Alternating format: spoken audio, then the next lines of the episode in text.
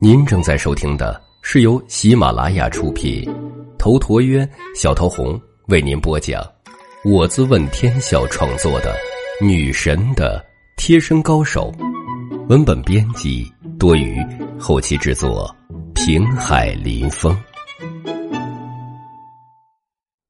第十二集，和晴姐的关系更进一步。经过了独眼儿这件事儿，林清雪和唐青青都将陈阳当做了自己人，而且林清雪还给了一张十万块的银行卡给陈阳，算是奖励陈阳的。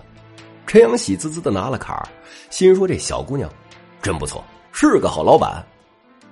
林清雪虽然单纯，但并不傻，哪里不知道陈阳是个无价宝啊，所以要对他好一点。将他笼络住，而且林清雪还将那车给陈阳继续开着，早上不用去接他们上班，而且如果陈阳有事儿下班也可以不用送。这还不说，林清雪又关心陈阳的住宿问题。我有个旧房子，一直空着的，你要是不嫌弃，可以去住那里，是两室两厅，收拾一下还是不错的。陈阳顿时打了个激灵，我去，那怎么行啊？对于陈阳来说，廉租房那是他的天堂，他哪里都不想去。当下，他就立刻义正言辞的拒绝了。总裁，我希望凭借我自己的双手，住上自己的房子。我是男子汉，大丈夫，得有点骨气才行。林清雪微微一怔。你有这个自强的想法也不错，那算了，我就不勉强你了。得了吧，清雪，他有个屁的骨气，他就是舍不得他的女邻居而已。一旁，唐青青马上讥讽，陈阳被唐青青给拆穿，立刻呵呵傻笑。林清雪见状，顿时恍然大悟，不由好气又好笑，同时两女不由好奇。陈阳这家伙的女邻居，到底长什么样啊？会让他这么牵挂？两女觉得自己都算得上是漂亮，可也没见这家伙有半分的牵挂呀。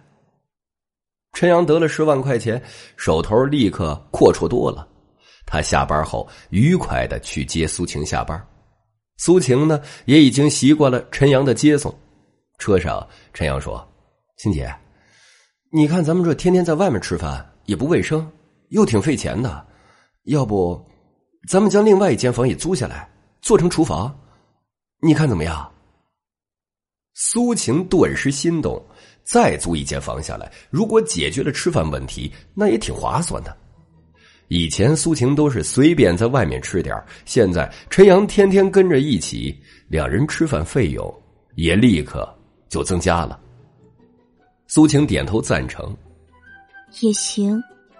似乎是老天都在帮助陈阳。随后，苏晴接了一个电话，是苏晴母亲打来的。苏母要求以后就让小雪住在家里，由苏母自己来接送小雪上下学。苏晴没有过分坚持，主要是她这里环境太艰苦了，也没有多少时间来辅导小雪，所以。最终，苏晴还是答应了。小雪不在这里住，那最高兴的当然就是陈阳了。倒不是陈阳不喜欢小雪，而是小雪在，他会很不便利呀。这里廉租房一共有三间，陈阳和苏晴一人住了一间，还有一间是放杂物的。陈阳要求租下来，房东也很高兴。当天晚上。陈阳就和苏晴一起收拾杂物间，两个人忙得大汗淋漓，一直到晚上十点才收拾的差不多了。苏晴一流汗，身上的天然香味就越发的浓烈，这让陈阳闻的是如痴如醉。尤其是这大夏天的，苏晴穿着白色衬衫，她的白色衬衫完全汗湿了。陈阳从背后就看见他文胸带子的颜色，这样的苏晴，这样的妩媚，陈阳情不自禁呐。也就是在这时，苏晴刚好转过身来看向陈阳，陈阳怕被苏晴看见，连忙弯腰捂住小腹。哎呀，肚子疼！于是快速的跑向卫生间。苏晴倒是没太在意，不过马上他也就注意到自己的情况，这也太香艳了。他想到陈阳就一直在自己身后，那脸蛋儿立刻就羞红了起来。陈阳一直憋着一团火，这团火不是怒火，而是欲望之火。苏晴这么成熟美丽的一个少妇，天天跟他这么耳鬓厮磨的，他又是个阳刚大小伙子，哪里能够把持得住啊？陈阳平息下来后，才出了卫生间。苏晴这时候也出来了，他已经将屋子收拾好了，只等明天去买些厨具。就可以自己做饭了。苏晴迎面向陈阳走来，不由得关心问道：“你好些了吗？最近怎么看你老是肚子疼？该不会是阑尾炎吧？”“啊，那倒不会，可能是吃坏肚子了吧？”陈阳急切的想看苏晴洗澡。时间不早了，晴姐，你明天还要上班，你还是早点去洗澡睡觉吧。苏晴不疑有他，点点头，便自去了。陈阳便也马上回到自己的屋子，他的小心肝是砰砰跳。虽然不是一次两次了，可是每次这个时候，他都激动的很。第二天，陈阳照常送苏晴上班，看着苏晴穿的正式而端庄，陈阳想起晚上的香艳的情景。还好，苏晴并未注意到。送苏晴上班后，陈阳先去厨具市场买了厨具，他将厨具放在后备箱里，随后才去上班了。陈阳如今上班更加舒服了，大家都知道他是总裁面前的红人所以那些小姑娘都对他另眼相看。陈阳身在其中，就更加的如鱼得水了。说起来，雅黛公司实际上，林清雪虽然是总裁，但是唐青青却是一个大股东。林清雪本身能开启这家公司，第一是有她的天才能力，对香水的造诣很高；第二是有她姨父的人力和财力的帮助。